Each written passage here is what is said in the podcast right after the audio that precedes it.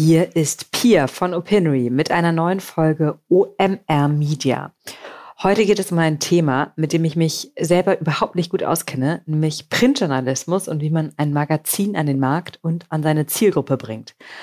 Meine Gesprächspartnerin hierzu war Katharina Wolf, Gründerin, Verlegerin und Herausgeberin des Strive Magazins. Wenn man Katharina Wolf beschreibt und dabei nicht aufpasst, dann rutscht man genauso in die Begrifflichkeiten und Plattitüden ab, die die Berichterstattung über Frauen im Karrierekontext so oft nerven. Powerfrau zum Beispiel.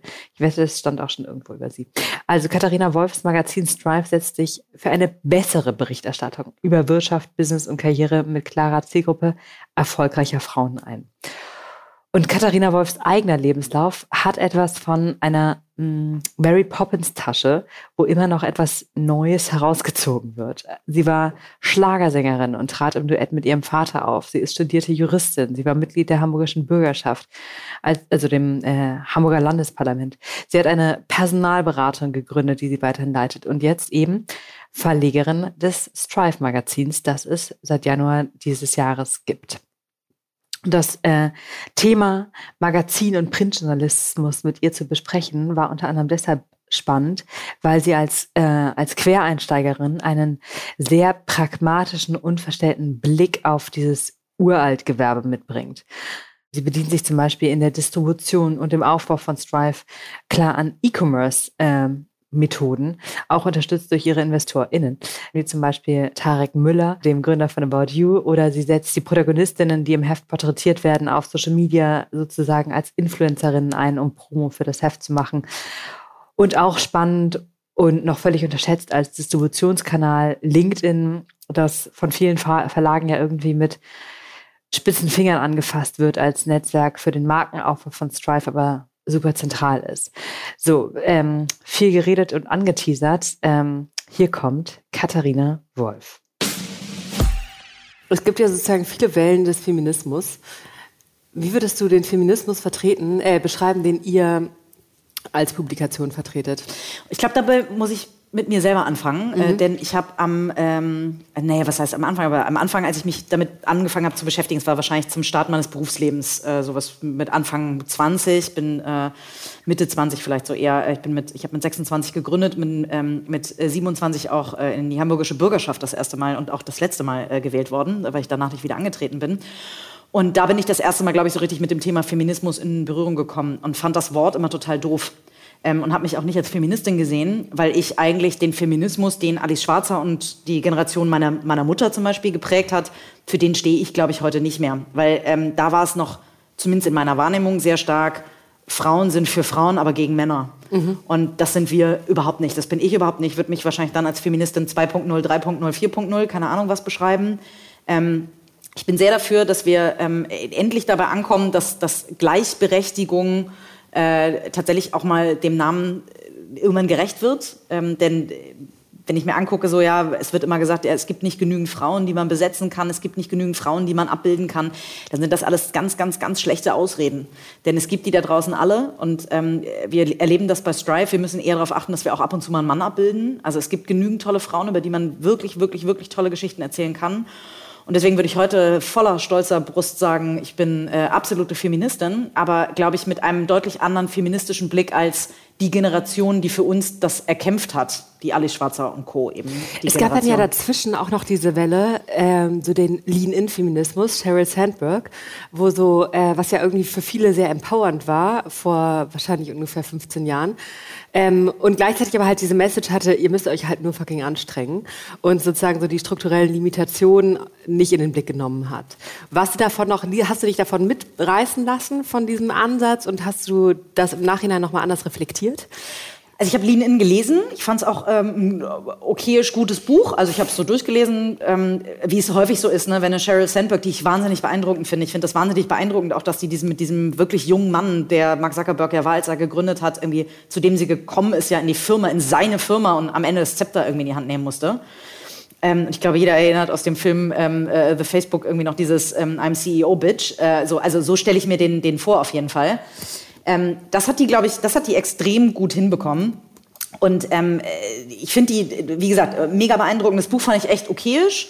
Ähm, ich fand viele Dinge total richtig, aber auch nicht überraschend. Also Lean In, ich habe das schon alles kennengelernt durch, durch Marion Knarz. Ähm, Spiele mit der Macht heißt das Buch, glaube ich, äh, habe ich vor, auch glaube ich, 20 Jahren oder so, oh Gott, jetzt komme ich mir alt vor, äh, gelesen.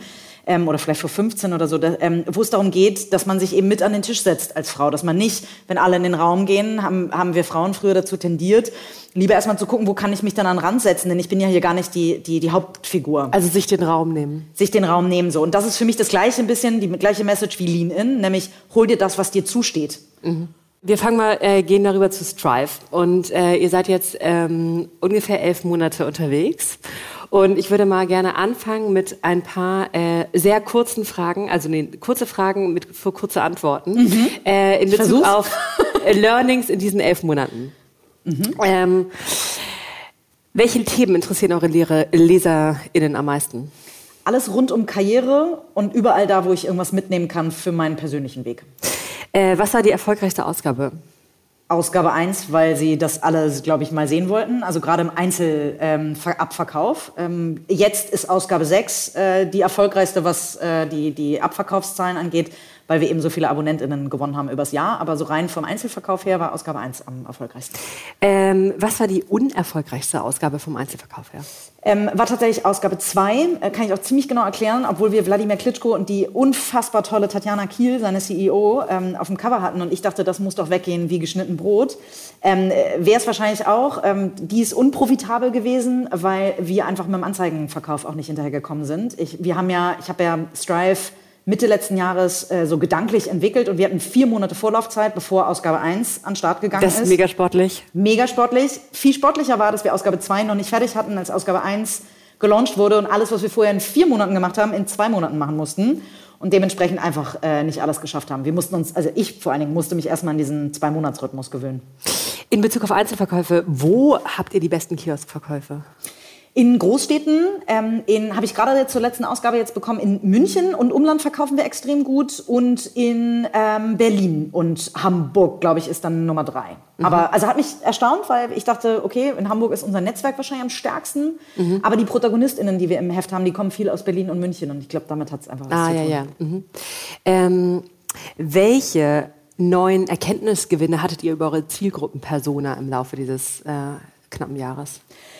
Oh, äh, ganz viele. Äh, wir sind eigentlich so mit drei Personas gestartet. Ähm, ich äh, habe es nicht für schlau gehalten, die eine Persona zu haben, tatsächlich, ähm, sondern wir haben gesagt, wir wollen auf der einen Seite die Zielgruppe der jungen heranwachsenden Führungskräfte, weibliche Führungskräfte, die Role Models brauchen. Also was hätte ich mir, äh, was hätte ich diese Zeitschrift, glaube ich, angebetet mit Anfang Mitte 20, wie toll ich das gefunden hätte, da irgendwie drin stöbern zu dürfen, wie andere Frauen irgendwie das alles hinkriegen. Ähm, und ähm, deswegen, ja, also ich bin froh, dass es das äh, gibt. Äh, eigentlich deine Frage, ich bin jetzt eben abgeschweift, war...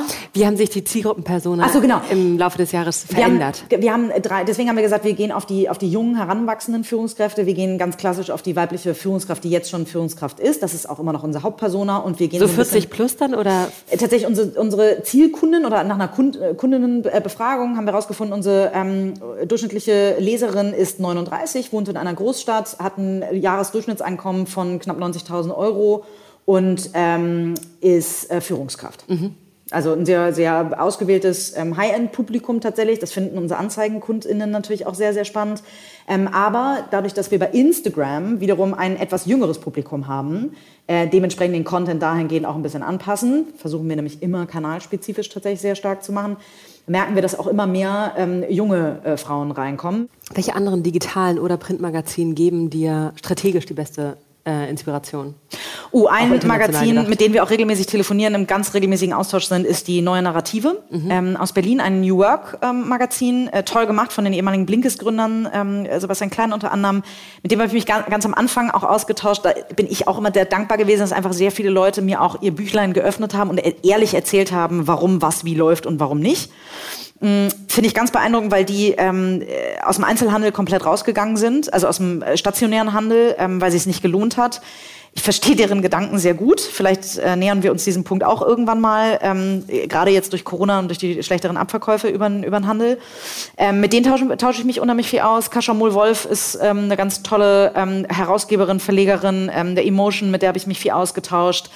Ähm, also immer wieder, aber ich tausche mich ganz viel auch mit Branchen aus, die nicht... Ähm, die einfach nicht so nah dran sind am Verlagsgeschäft. Das heißt sehr viel mit E-Commerce. Mhm. Denn am Ende sind wir ein haptisches Produkt, was online vertrieben wird. Also mhm. nichts anderes als E-Commerce. Und deswegen gucke ich ganz gerne mal, Tarek Müller ist bei mir investiert, Alexander Djordjevic ist bei mir investiert von, von Foodist, Tarek Müller, About You, Donata Hopfen von ähm, ehemals Axel Springer, jetzt ähm, äh, BCG Digital Ventures, beziehungsweise nee, ab, ab, Januar ne? DFL-Chefin, ja, genau, genau finde ich großartig. Feiern wir natürlich intern auch wie Sau. Ja. Ähm, also von der, ich tausche mich mit ganz, ganz, ganz, ganz, ganz vielen aus, weil es so wichtig ist, einfach nicht äh, blind irgendwie auf, äh, im Blindflug und durch, durch Nebel irgendwie zu fahren. Und da geben mir ganz viele von außen immer mal wieder ein Scheinwerferlicht als Hilfe. Spannend ist da tatsächlich, finde ich, die E-Commerce-Komponente. Ähm, Macht extrem viel Sinn. Ja, wobei es viel schwerer ist, Abos zu verkaufen als eine Foodist-Box als Beispiel, weil das, die ja nun bei uns investiert sind. Ähm, keine Ahnung, ich, ich habe den Mechanismus noch nicht verstanden, aber wir verkaufen extrem schlecht über Paid Social und gar nicht über SEA. Mhm. Ähm, weil, man, weil wir ein Content-Thema sind. Wir sind ein Community-Building-Thema. Wir brauchen, wir sind eine junge Marke, wir brauchen noch einen Vertrauensvorschuss. Und ähm, ich habe das Gefühl, wir brauchen eher so 10 bis 15 Touchpoints mit einer Person, bevor die uns abonniert. Ähm, wohingegen man bei einer Foodist-Box als Beispiel ähm, oder in einer Glossybox oder wem auch immer, um jetzt nicht zu viel Foodist-Werbung hier zu machen. Ähm, äh, wobei man da, glaube ich, eher sagt, so, ja, nehme ich mal mit, ist ja was zu essen, kenne ich. So. Jetzt, äh, wir gleiten jetzt smooth rüber in den, äh, aus dem schnellen Frageteil schon längst in den, in den, sorry, in den, in ja. den ausführlichen, überhaupt nicht, überhaupt nicht, sorry. Ähm, aber das äh, leitet direkt zu einer anderen Frage über, nämlich, wie würdest du euren äh, Marketing-Funnel beschreiben? Also diese Touchpoints, die du gerade angesprochen hast, von Erstkontakt bis Aboabschluss. Ja, also wir sind ähm, sechs feste Mitarbeiterinnen und Mitarbeiter bei uns an Bord. Das heißt, ähm, wir haben noch nicht alles äh, vollkommen ausdefiniert. Das heißt, unser Marketing-Funnel definiert sich immer noch ein bisschen neu auch oder, oder verschärft sich wahrscheinlich immer noch äh, äh mehr. Ähm, wir wollen gerne den, also viel häufig einfach den ersten Touchpoint schaffen über Instagram, LinkedIn. Äh, wir konvertieren tatsächlich am allerbesten über LinkedIn, aber nicht über Anzeigen. Die sind einfach zu teuer bei LinkedIn, sondern ähm, wirklich über nativen Content. Wir hm. haben eine wahnsinnig tolle, ähm, äh, also wahnsinnig tolle Unterstützerinnen und Unterstützer in Form von ähm, äh, ProtagonistInnen äh, aus dem Heft.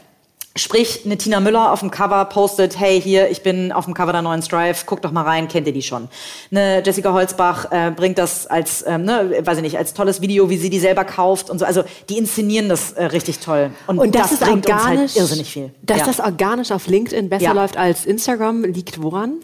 Ähm, liegt, glaube ich, daran, dass die Zielgruppe bei LinkedIn einfach ähm, noch viel stärker ähm, äh, bei uns matcht. Also dass auf dort nur genau einfach wirklich auf die businessorientierten Führungskräfte oder nicht Führungskräfte zu gehen, aber die, die irgendwie Business-Content lesen wollen. Und wir sind nun mal ein Wirtschaftsmagazin, dementsprechend haben wir Business-Content. Und dann ist auch erstmal egal, ob Männlein oder Weiblein. Uns lesen auch tatsächlich Gott sei Dank viele Männer. Ähm, im Anteil natürlich viel geringer, aber, aber immerhin gibt's immer mal wieder welche.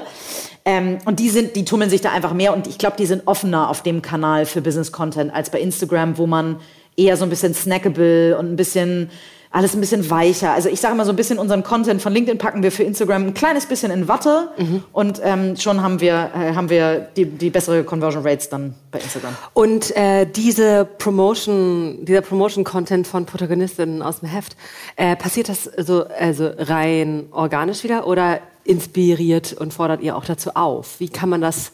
Total. Also wir äh, haben riesige Produktionsstrecken am Anfang jedes Heftes, ähm, äh, wo wir jede, wo wir uns ganz genau angucken, äh, wen bemustern wir mit Material. Also wer hat auch eine Reichweite, wer nicht. Ähm, ne? Also wenn die das machen, äh, freuen wir uns riesig, aber wir können uns natürlich nur auf eine bestimmte Anzahl, sag ich mal, fokussieren, die das dann auch teilen, unsere KolumnistInnen ne, und so weiter die wir, für die wir Material aufarbeiten, denen das zuschicken äh, und einfach auch teilweise Texte schon vorschreiben, wo wir immer sagen, passt das bitte genauso an, wie es zu dir passt, hier nur als Hilfestellung. Man muss halt die Barriere so hoch wie, äh, äh, so niedrig wie möglich machen, damit die Leute posten. Und deswegen bereiten wir alles vor tatsächlich. Super spannend finde ich daran die Komponente, dass ich jetzt sozusagen so meine äh, Journalistinnen-Freundinnen im Hinterkopf habe, die so eben aus dem klassischen Journalismus kommen, die da sofort sagen würden, okay, das ist aber ja ähm, das bewegt sich dann viel zu nah an der Grenze zu PR und verhindert kritische, distanzierte Berichterstattung äh, über Menschen, die ihr porträtiert. Ähm, kommt das als Kritik auf Ähm, oder ähm, habt ihr euch da bewusst positioniert und gesagt, sozusagen, ja, so verkaufen wir aber? Naja, wir sind ja kein investigatives, wöchentlich erscheinendes Magazin. So. Deswegen haben wir schon mal ganz andere Parameter. Wir wollten ganz, ganz, ganz, ganz weit weg von diesen ganzen gehässigen ähm, Artikeln und so weiter, wie, sie, wie man sie so häufig in anderen Wirtschaftsmagazinen liest, wo immer nur draufgehauen wird. So, deswegen, wir wollen eher eine positive Message äh, transportieren. Stellen wir deswegen kritische Fragen? Naja, klar. So ähm, äh, beleuchten wir auch mal eine Sache kritisch, aber Logo. So ähm, heißt trotzdem nicht, dass wir nicht die ProtagonistInnen auch ähm, äh, fragen können, ob sie das posten wollen. Also wir schreiben halt niemanden nieder. So, und ich glaube, wenn man fair mit den Leuten umgeht, dann kann man auch eine kritische Frage stellen und auch mal ähm, dazu vielleicht auch eine kritische Antwort bekommen. Und trotzdem haben die Lust, irgendwie mit uns da draußen irgendwie unsere Mission weiter nach draußen zu tragen. Denn da geht's ja, und das, ich glaube, das verstehen die meisten, dass es uns nicht in erster Linie um Geld verdienen geht. Dann müsste man es alles anders aufsetzen. Dann wäre ich zu einem großen Verlag gegangen, hätte mir ein großes Budget abgeholt und hätte einmal so richtig, excuse my French, auf die Kacke gehauen. Ähm, wir bauen das hier halt ganz anders auf. Ne? Das ist halt auf Langfristigkeit ausgelegt. Das ist darauf ausgelegt, wirklich eine Community aufzubauen aufzubauen. Und äh, dementsprechend haben wir dann auch andere Freiheiten. Auch, ich weiß, dass, äh, also immer wenn ein Satz kommt, das kannst du doch nicht machen, weiß ich, okay, dann kann ich es erst recht machen, weil dann muss es vielleicht mal jemand machen. Mhm. Du meintest, ihr seid sechs Leute, machst du den Sales selber? Ja, äh, Vertrieb mache ich äh, komplett selber, beziehungsweise nein, Vertrieb heißt es ja nicht. Ich habe mich immer noch nicht an, die, äh, an den Sprech der Verlagswelt äh, äh gewöhnt. Vertrieb ist, äh, wenn man in der Verlagswelt, wenn man äh, das ganze Thema in den Handel hinein, ähm, das, äh, ich sage immer B2B und B2C nach mhm. wie vor. Also ja, der B2B-Part, also ähm, Anzeigen, KundInnen und Sponsoren. Wir machen ja die ersten großen Strive Awards im Februar 22. Da sind dann viele SponsorInnen mit am Start.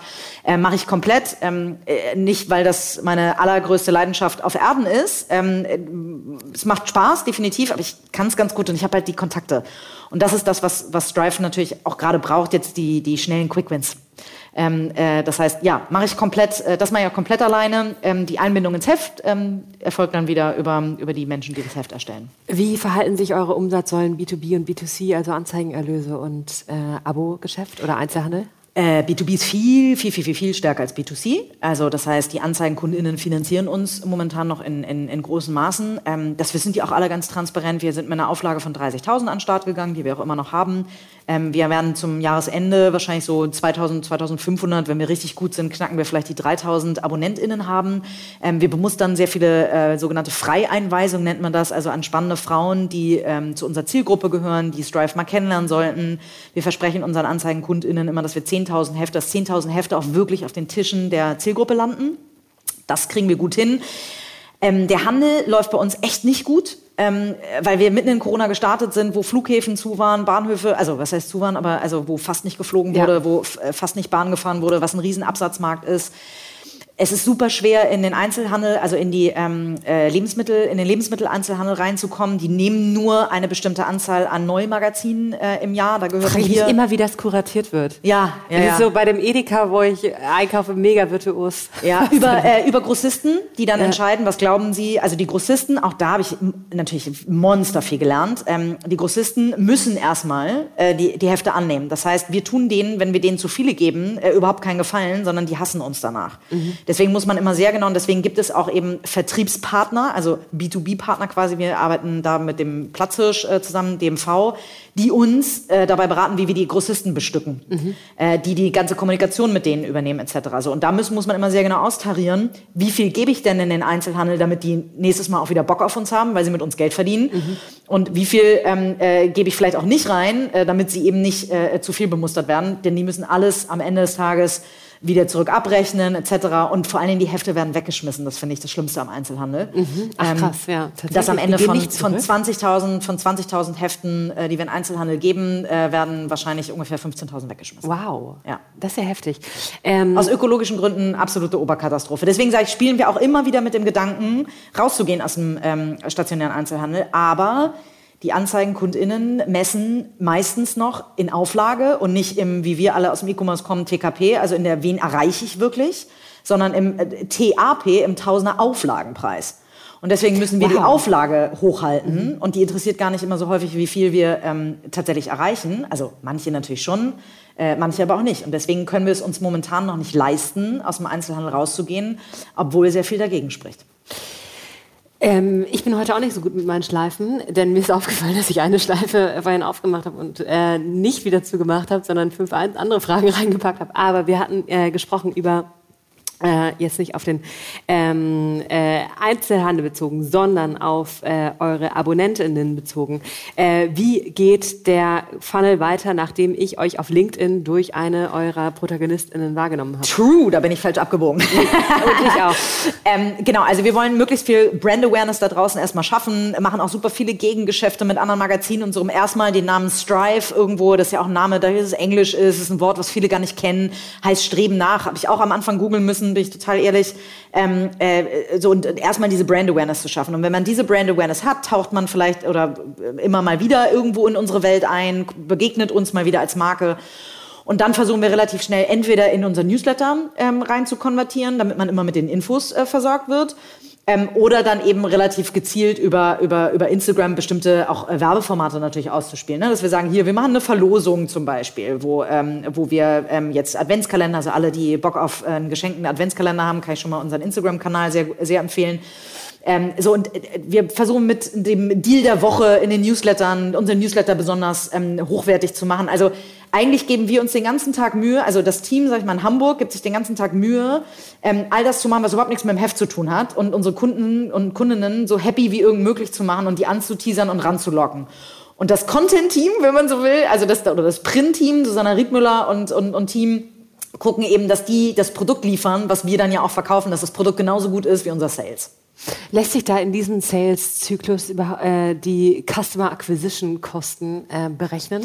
Äh, lassen sich berechnen. Ähm, die sind aber so absurd äh, hoch, dass sich das für uns nicht, nicht lohnt. Also wir haben ein Grundrauschen ähm, an Instagram-Werbung, einfach auch, um da weiterhin präsent zu sein, aber eher aus Brand-Awareness-Gründen, als dass mhm. wir jetzt richtig abkonvertieren. Wir haben es am Anfang versucht, wir haben hier nicht die absoluten Online-Marketing-Profis sitzen. Ähm, von daher, ähm, also wir haben eine ganz tolle Agentur, mit der wir zusammenarbeiten. Äh, die, wir haben aber die Stellschraube noch nicht gefunden, womit wir Abos über Instagram zum Beispiel verkaufen über, ja. oder über LinkedIn, also über klassische Werbung.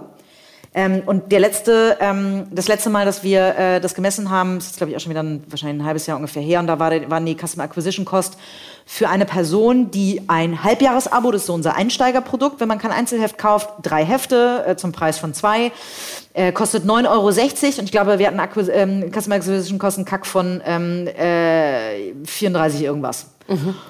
Und das mag für, ähm, äh, weiß ich nicht, äh, Brillengeschäft etc., keine Ahnung was, E-Commerce total gut klingen und sagen, ja, mega, hast du einen Customer Lifetime Value, der, der, bringt dir das ja wieder rein, wenn, du, wenn der dann im Abo mündet und so. Das können wir uns einfach noch nicht leisten. Dann hätte ich den, den Verlag anders finanzieren müssen etc. Deswegen für uns, wir müssen gucken, dass wir relativ schnell das Geld, was wir ausgeben, äh, relativ schnell wieder reinbekommen. Dass wir, äh, wir werden dieses Jahr plus minus null ungefähr aus dem Jahr gehen. Das ist unheimlich wichtig. Auch wenn wir in, InvestorInnen ha haben, absolut. Wir haben bis auf Ausgabe 2, habe ich ja gerade erzählt, jede Ausgabe profitabel produziert. Äh, weil wir eben sehr doll darauf achten müssen, ich will nicht unorganisch, also ich will nicht anorganisch wachsen und damit meine ich jetzt nicht Zukauf, sondern einfach ähm, äh, quasi gekaufte Reichweite. Also so wie E-Commerce das macht, so wie Rocket Internet sehr lange bekannt dafür war, einfach ähm, äh, hauptsächlich äh, erstmal in den Markt und Marktdominanz einsammeln und so weiter. Ähm, das können wir uns einfach, also andersrum, das ist meine Philosophie, dass ich das nicht möchte. Ich habe immer profitable Unternehmen gebaut. Ähm, und das möchte ich auch weiterhin tun, weil ich glaube, nur dann kann man A, sehr sicher sagen, ich habe einen Arbeitsplatz, ähm, äh, liebe Mitarbeiterin oder lieber Mitarbeiter, den ich dir gebe und auf den du bauen kannst, dass der die nächsten Jahre auch noch tatsächlich existiert. Und ähm, naja, klar, bei dem Facebook kann das funktionieren, erstmal Reichweite aufzubauen und danach ein Geschäftsmodell dahinter zu packen. Wir kommen aus einem der ältesten Geschäftsmodelle der Welt. Ähm, das wäre jetzt, glaube ich, schwierig, da zu sagen, wir gehen erstmal nur auf Reichweite. Wie, muss, wie hast, bist du vorgegangen, um dir in diesem ältesten äh, ähm, Geschäft der Welt, nicht ganz, ähm, äh, diese ganzen Sachen anzueignen, wie das mit den Grossisten funktioniert und äh, diesen ganzen Kladderadatsch. Ich habe da, hab da selber keine Ahnung. Ich kenne mich im Print überhaupt nicht aus. Wie bist du da vorgegangen? Ich kannte mich auch überhaupt nicht aus. Ähm, ich fand das Thema total spannend und Dinge, die ich spannend finde, begreife ich relativ schnell. Das ist schon mal gut. Aber ähm, natürlich auch nicht einfach aus der Luft gegriffen und äh, mein Freund Google hilft da auch nicht immer. Ähm, deswegen habe ich am Anfang unzählige Gespräche geführt mit Leuten aus der Branche, von dem ehemaligen Chefredakteur der äh, Gala über ähm, äh, äh ne, jetzt auch gerade letztens wieder ganz toll im Austausch Gabriele Fischer von der Brand 1, mit der wir auch was zusammen planen und so, wo auch einfach ähm, sehr viel Freundlichkeit aus dem Markt mir gegenüber ähm, äh, gebracht oder mir, mir entgegengebracht wurde, weil sich sehr viele einfach sehr toll austauschen äh, mit uns. Deswegen, also ne, neue Narrative. Mit Sebastian Klein habe ich ja. gesprochen, bevor es überhaupt eine, äh, eine Strive gab. Mit, äh, mit sehr, sehr, sehr, sehr, sehr vielen habe ich gesprochen, ähm, um all diese Dinge zu verstehen. Und ich hatte am Anfang einen ähm, Co-Founder mit an Bord, Sebastian Rats aus New York äh, von Centennial Media, eine tolle Firma, der seit 100 Jahren im Printgeschäft ist und alles damit reingebracht hat. Der hat einfach sehr, sehr, sehr, sehr, sehr viel Know-how am Anfang mit reingebracht. Du hast gesagt, äh, ein Grund, Strive zu starten, war für dich die Unterreprä Unterrepräsentanz von Frauen in herkömmlichen Wirtschaftsmagazinen. Irgendwo bei Manager-Magazin habt ihr 8% oder sowas ausgerechnet, mhm. äh, nachgezählt. Was für eine Ratio weiblicher und männlicher Protagonistinnen habt ihr euch selber vorgeschrieben? Ich habe gesagt, mindestens 50% Frauen de facto ist es so, wie gesagt, dass wir eher darauf achten müssen, dass wir äh, auch mal einen Mann abbilden. Also wir gucken schon, dass wir so ein, so ein 80-20-Split mindestens hinkriegen, ähm, dass mindestens 20 Prozent Männer drin. Aber müssen wir eher nachsuchen, ehrlicherweise. Äh, also natürlich gibt's genügend tolle Männer, über die man berichten könnte, aber die dann auch genau zu dem Konzept von Strive passen, passen die vielleicht aus dem Oldschool-Geschäftsmodell ähm, kommen, aber eben ein Mindset mitbringen, was schon äh, sehr stark in Richtung Diversity, Gender Diversity auch ausgerichtet ist. Denn also diese Alpha-Männer, wie ich sie jetzt mal nenne, so ist, ich will da gar nicht so einen riesen Sack aufmachen, in die ich da alle irgendwie reinpacke. Aber diese Testosteron-Männer, so, die finden bei uns eigentlich wenig statt. Was ja woher eine Lücke sein könnte, ist bei den Männern, die sich als Allies positionieren wollen ähm, und äh, aber eben die äh, nachvollziehbare Unbeholfenheit mitbringen, in was für ganzen in das für Fettnäpfchen du nonstop treten kannst und ähm, den ähm, das Wissen, die Insights, die Geschichten, die Mittel an die Hand zu geben, um tatsächlich sozusagen verbindeter He for She zu sein. Absolut, absolut. Und genau deswegen sprechen wir auch mit den Männern, die wir abbilden, auch immer äh, ein bisschen vorab darüber, denn also wir werden jetzt den nächsten Fußballer bei uns im, äh, im, im, Heft haben. So ein Fußball ist auch eher ein Testosteronsport. Ähm, und, tr und, trotzdem finden wir, dass der sehr gut in unser Heft passt, weil das Mindset da passt. Mhm. So, der investiert, dann verrate ich noch nicht direkt, wer es ist, aber investiert halt auch in Startups und so. Der ist einfach auch mit der Zeit gegangen, auch mit der Karriere nach der Karriere. Ähm, aber ja, also da ähm, äh, müssen wir darauf aufpassen, dass es die richtigen Männer dann sind bei uns im Heft. Aber grundsätzlich, wenn man sich dieser Diskussion stellt, ich habe bisher sehr wenige Männer erlebt, die dann sagen so nach dem Motto, ja, ähm, okay, ich kann vielleicht keine Frauenquote bei mir im äh, Unternehmen einführen oder will es nicht oder wie auch immer und trotzdem bringe ich ein, ein Mindset mit, das versteht, dass diese Welt nicht stehen bleibt, dass, äh, dass wir uns alle weiterentwickeln müssen, dass Gender Diversity, das ist wie das Internet, da haben wir am Anfang irgendwie alle gedacht, oder nee, wir haben es nicht gedacht, aber viele andere haben es gedacht, das wird irgendwann einmal ausgedruckt und dann abgeschaltet. So, das geht halt nicht wieder weg. Wobei ich denke, dass es ja auch ähm, horizonterweiternd ist, sich den Perspektiven, den radikal Gegenperspektiven äh, auszusetzen. Also ich habe neulich im Podcast mit ähm, äh, Markus Lanz und Richard David Precht, mhm. ähm, Precht so fünf Minuten sagen können, wie dumm dumm Gendern ist. Das ist so dumm. Das ist für dumme Menschen. Und es wow. war, ich musste wirklich meinen Toleranzmuskel trainieren, dass ich das weiter anhöre. Aber dachte, okay, ich muss mir das mal, ich muss mir das mal geben. Nee, ich finde, das und muss man ehrlicherweise nicht tolerieren. Also äh, ich möchte nicht als dumm abgestempelt werden. Nur das ist Gender. Wahnsinn natürlich. Es ist, nee, ist wirklich Wahnsinn. Ich, ich finde es total okay, wenn jemand sagt, pass auf. Ähm, also haben wir übrigens auch Frauen, ne, die uns lesen, wir gendern radikal im Heft, weil wir gesagt haben, wenn wir nicht gendern, wer denn dann? Ähm, ich finde auch, dass es im Sprachfluss stört, weil wir anders aufgewachsen sind. Das sind Verhaltensmuster, Denkmuster, Lesemuster, die so schwer, also auch in der Sprache. Ich gebe mir so viel Mühe, Kunden und Kundinnen zu sagen und trotzdem gelingt es mir nicht immer. Aber ich bemühe mich. Und genauso bemühen wir uns im Heft. Auch da, wir haben mal einen Genderfehler, wir übergendern sogar manchmal. Und deswegen, ja, ich finde auch manchmal radikale Ansätze finde ich gut in der Meinung, ähm, ich finde Gendern doof, weil, höre ich mir mega gerne an. Mhm. Ähm, dann möchte ich aber auch, dass meine Position gehört wird und ich möchte auf gar keinen Fall äh, verurteilt oder bewertet werden. Ähm es gibt ja auch andere Wirtschaftsmagazine, die den Anspruch zum Teil haben, ähm, den Anteil ihrer Leserinnen zu steigern. Und ähm, was wäre für ein Handelsblatt, für ein Managermagazin, für eine Kapital in deinen Augen notwendig, damit das gelingt? Äh, so was würdest du ihnen raten, wenn die dich jetzt als Advisor ähm, ähm in die Konferenz holen würden? Puh, äh, oh, da, ähm, ja, ich, ich, ich versuche mal, versuch's mal so diplomatisch, wie ich es kann. Ich bin nicht besonders diplomatisch. Ähm, als Beispiel Manager Magazin. Ich habe mich riesig gefreut, als ich gehört habe, dass es jetzt eine weibliche Geschäftsführerin gibt. Weil ich dachte, okay, ähm, uns geht's um die Mission, ähm, Frauen sichtbar zu machen. Wenn das Manager Magazin da mehr Wert drauf legt, die sind viel größer, die haben viel mehr Möglichkeiten, Frauen sichtbar zu machen, dann ist das doch schon, schon mal erstmal gut. So, und jetzt habe ich ähm, äh, unsere wunderbare Coverwoman Tina Müller, ähm, war jetzt äh, in der letzten Ausgabe des Manager Magazins und hat den Chefredakteur äh, interviewt. Und da kam eine Frage, und Tina hat da extrem tolle Fragen, finde ich, gestellt. Ähm, merkt man aber auch, die Fragen sind deutlich länger, weil sie eben auch einen Punkt machen will ähm, mit dem, bei dem Thema auch, äh, warum bildet das Manager Magazin nicht mehr Frauen ab? Und daraufhin sagt dieser Chefredakteur, und das finde ich einfach absurd, ja, weil wir, die, weil wir die Realität der Wirtschaft abbilden wollen. Und ähm, da, da fasse ich mir einfach an den Kopf und denke so, ey Leute, ähm, danke, aber das klingt nach 1980. Ja, so ähm, wir reden darüber, dass eine Frauenquote kommt, weil es wahrscheinlich nicht anders geht gerade. Ich bin auch überhaupt kein Freund von diesem Instrument der Frauenquote, aber ich bin ein großer Freund davon, dass ich jetzt endlich anfängt, mal wirklich ernsthaft was zu tun. Aber bist du pro Quote oder nicht? Ich äh, wahrscheinlich würde ich sagen, ich bin gegen Quote, verstehe aber, dass es sie jetzt für eine gewisse Zeit, äh, äh dass sie für eine gewisse Zeit kommen muss. Ich würde eigentlich gerne so eine so eine Art äh, Quote äh, mit befristeter Zeit machen oder so, ähm, damit wir uns irgendwann auch wieder wieder da rauslösen und es irgendwann nicht mehr nötig ist. Ähm, so wie wir hoffen, dass wir irgendwann nicht mehr sagen müssen, wir sind ein Wirtschaftsmagazin für Frauen, sondern wir sind einfach ein Wirtschaftsmagazin, ähm, so das von Frauen wie von Männern gelesen wird. So hoffe ich, dass, das, dass diese ganze Rollendynamik irgendwann ein bisschen, äh, bisschen abnimmt. Aber dann würde ich denen sagen, ja, äh, sorry, aber ähm, guckt euch doch mal an, was, was, in, in der, was draußen tatsächlich abgeht, wie die Meinungen gerade, also das Thema Female Empowerment ist nicht mehr wegzudenken. Also du sagst eigentlich, Sie müssten bei Ihrem eigenen Anspruch ähm, Total. ansetzen, ähm, das, das jetzt abzubilden versus eine ähm, Perspektive auf eine andere Entwicklung und andere Zukunft zu nee, Wenn wir sagen, es sind zu wenig Frauen in Vorstandspositionen, in Führungspositionen, das Manager-Magazin sagt ja, super, aber wir bilden doch die Realwirtschaft ab, dann muss man doch irgendwo sich an den Kopf fassen und sagen, dann werdet doch bitte, also dann passt doch euren Anspruch an. Ne? Also, weil es gibt die Frauen. Also wir haben jetzt bewiesen mit sechs Heften, wenn man alleine diese Frauen ähm, sich anguckt, allein da gibt es genügend Stoff fürs Manager-Magazin für die nächsten wahrscheinlich drei Jahre, weil wir ja 60, 70, 80 Prozent Frauen ab, äh, abbilden. Ähm, da muss man, glaube ich, einfach an der eigenen Haltung arbeiten.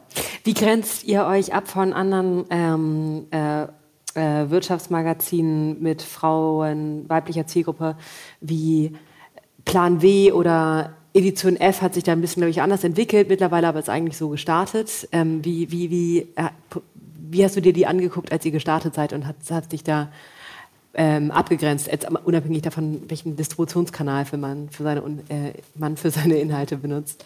Ähm, Edition F kannte ich natürlich. Ne? Ähm, äh, Nora und Susanne sind, also ich habe mich sogar ursprünglich mal angefragt, ob ich äh, Lust hätte, bei denen zu investieren. Also die kenne ich schon seit Anfang an, finde Edition F ganz toll, totale Berechtigung. Die sind aber eine ganze Ecke nee, wenn ich sage feministischer unterwegs, mit einem anderen, Ansch mit einem anderen äh, Engel, sage ich mal, von Feminismus unterwegs. Da, ähm, es geht doch viel um, um Themen wie Vereinbarkeit von Familie und Beruf, was eins der drängendsten Themen für uns Frauen, glaube ich, ist, definitiv. Was wir aber so ein bisschen versuchen zu umschiffen, um nicht so plakativ zu sein.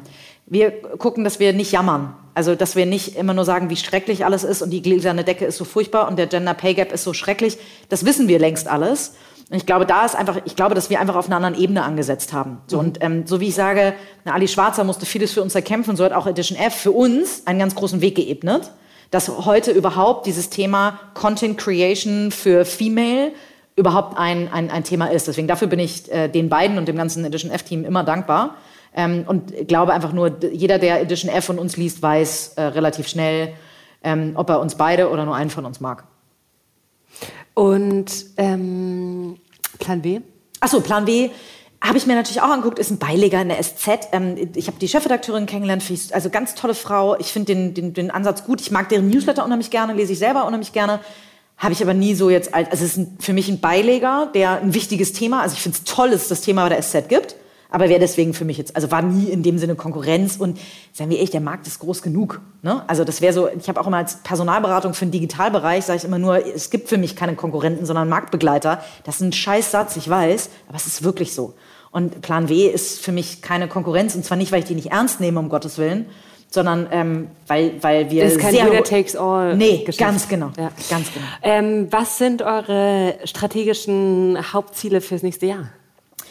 Das Thema Masterclass noch weiter zu professionalisieren. Mhm. Ähm, wir jeden Monat äh, eine Masterclass äh, anzubieten, mehr Lunch-and-Learn-Formate, ähm, das Heft weiter wachsen zu lassen. Wir werden wahrscheinlich noch mal einen Relaunch machen, auch mit dem Heft. Ähm, weil wir am Anfang ja äh, relativ hemdsärmlich erstmal mit einer Idee ge gestartet sind und dann verändert sich ja noch so ein bisschen was. Ich sage mal, also wahrscheinlich auch wie bei Kindererziehung. Ähm, irgendwann das Kind hat dann nochmal andere Bedürfnisse, so hat unser Heft auch nochmal wieder ein anderes Bedürfnis. Deswegen glaube ich, wird es einen Relaunch geben. Und ansonsten möglichst schnell einfach möglichst viele AbonnentInnen zu gewinnen, für unsere äh, Mission zu begeistern. Ähm, denn nur so können wir uns langfristig am Markt halten. Und vor allem den Großen halt auch beweisen, dass wir auf eine gewisse Größe kommen können. Denn alle, die mir am Anfang gesagt haben, du bist doch verrückt, dass du das machst und die Zielgruppe der weiblichen Führungskräfte in Deutschland ist doch viel zu klein oder in der Dachregion, in der deutschsprachigen Region ist doch viel zu klein, Da habe ich gesagt, naja, also ich fange mal mit den 1,3 Millionen an, die da sind und dann schauen wir mal. So, und um das beweisen zu können, brauchen wir halt jede Frau und jeden Mann da draußen, die uns mit 60 Euro im Jahr unterstützen und äh, so ein Abo abschließen, auch um nicht ewig auf die AnzeigenkundInnen angewiesen zu sein. Katharina, vielen Dank.